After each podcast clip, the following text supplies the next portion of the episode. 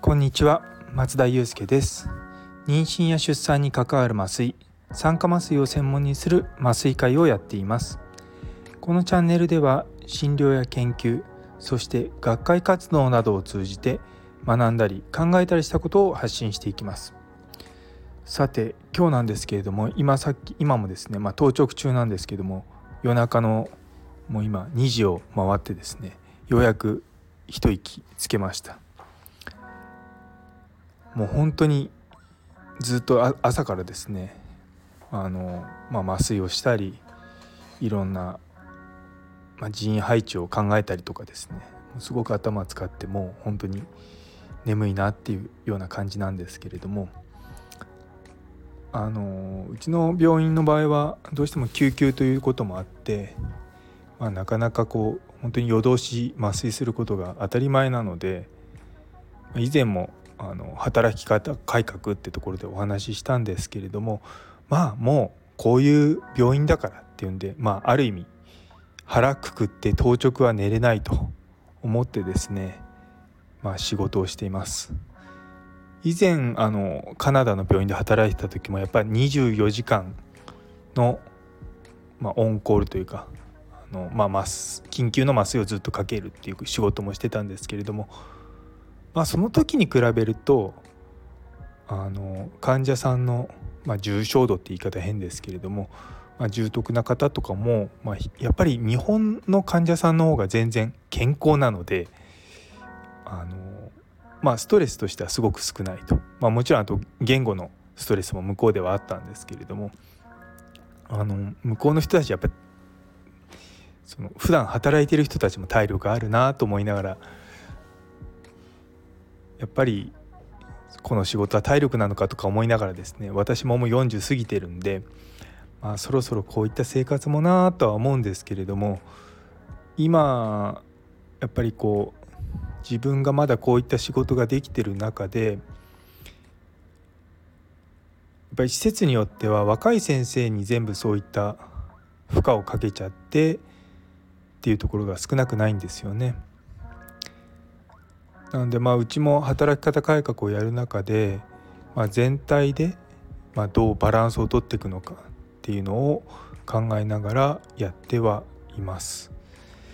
まあ、あの今日まあ、働き方改革のことに関してうちのレジデントの先生とも話してたんですけれどもやっぱり昔はですね当直明けの人にちょっと手伝ってもらったりとかあの、まあ、そういったのが当たり前にあったんですけれども今はもうむしろその当直明けの人をつくに何か頼むっていうことは全くなくなったんですね。いややっぱり今もちょうどそのコロナとかそういったことであのスタッフが濃厚接触者になったりとか、まあ、中にはあのご自身が感染したりとかそういったことがあるとですね急にま欠員が出たりとかそういったことがあるので結構、まあ、先週あたりからですかねあの人のやりくりが大変だなとか思いながら若干綱渡りでみたいな感じでやってるんですけれども、まあ、幸いその予定の手術をあの、まあ、麻酔科の、まあ、人がいないっていうことを理由に断ったりとかなくやってるのでまあなんとかこの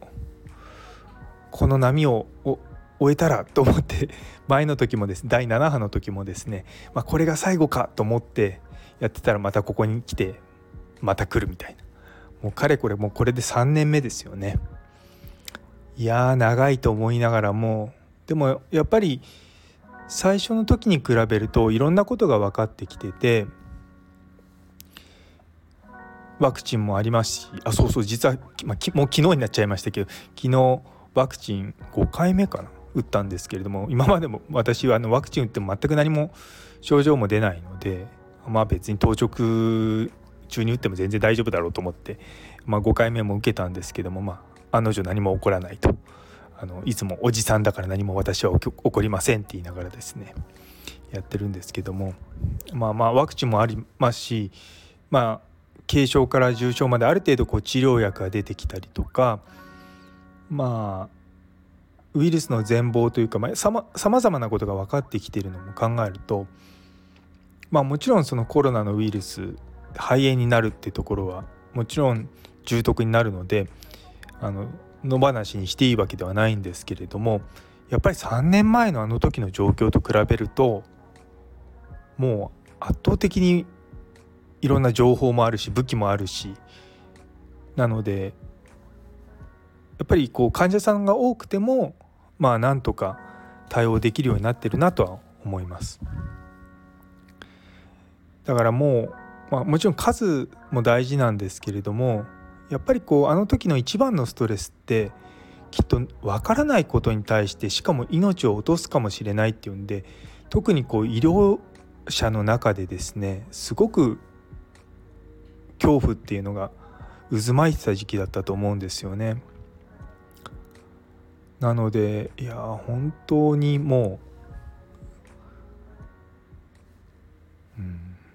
良くなったのかな？まあ良くはなってないかな？でも、まあ、少しずつそのかか、うん、なんかおそ変な恐れというのがちゃんと考えてられるようにはなってきたのかなとは思います。まあそろそろこの第何波っていうのも第8波とか言われたらねえもう数えるのも大変になってくるじゃないですか。なのでまあそろそろ落ち着いてくれないかなと思いつつもまああとちょっとあるかなとは思います。なのでまあもうほとんどの皆さんはウィズコロナで考えてらっしゃると思いますしねまあ、国民の大半がもうワクチンを受けてる状態なのでやっぱりこう、まあ、重症化する人ってあの入院してくる方を見ててもそうなんですけれどもやっぱりワクチンを打ってらっしゃらない方とか、まあ、もちろんそれもあのワクチンで副反応が強くて1回目は打ったけど2回目以降ちょっと打ちたくないって人もいらっしゃいますしあのワクチンそのものが体に合わないとか、まあ、いろんなことが理由で打たない方々はいらっしゃるのは、まあ、致し方がないと思うんですけれどもやっぱりこう現場で見てると重症化してる人っていうのはやっぱりワクチンの打ってない方が多いなっていうかほとんどがそういう方ばっかりなのでうんなんかなとは思います。まあ結局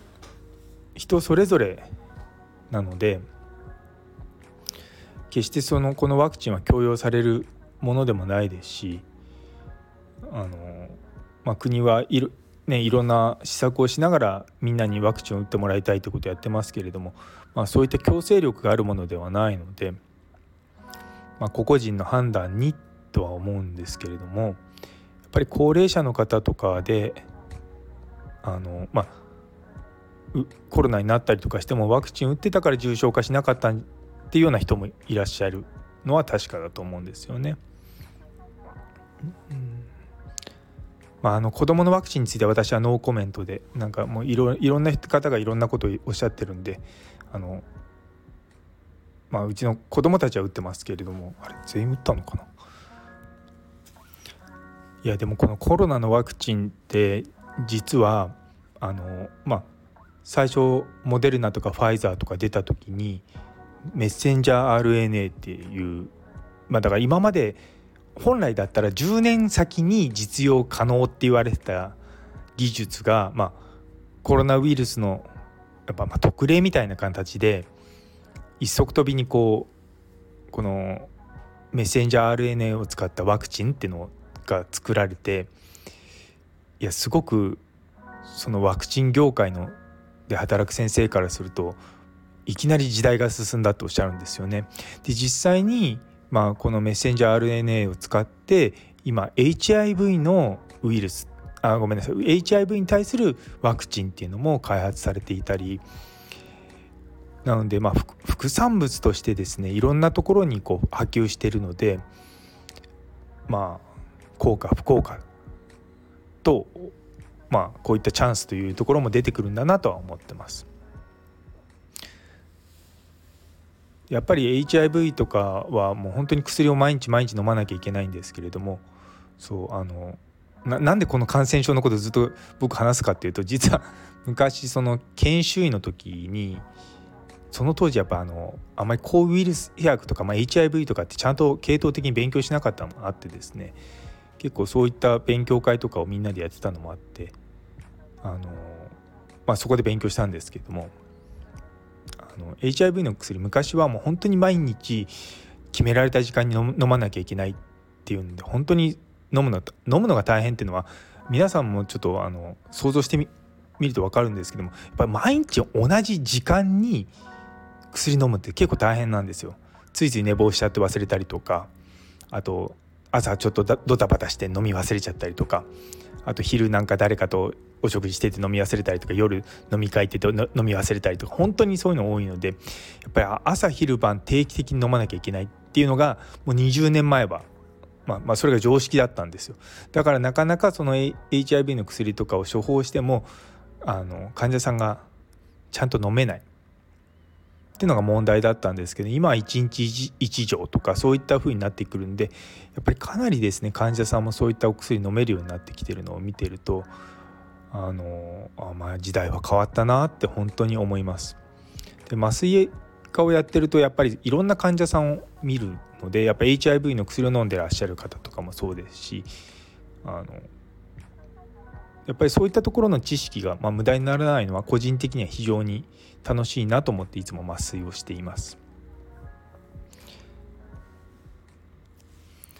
さすがにですねあのもうそろそろエネルギーが切れてきたので今日のところはこれぐらいにします。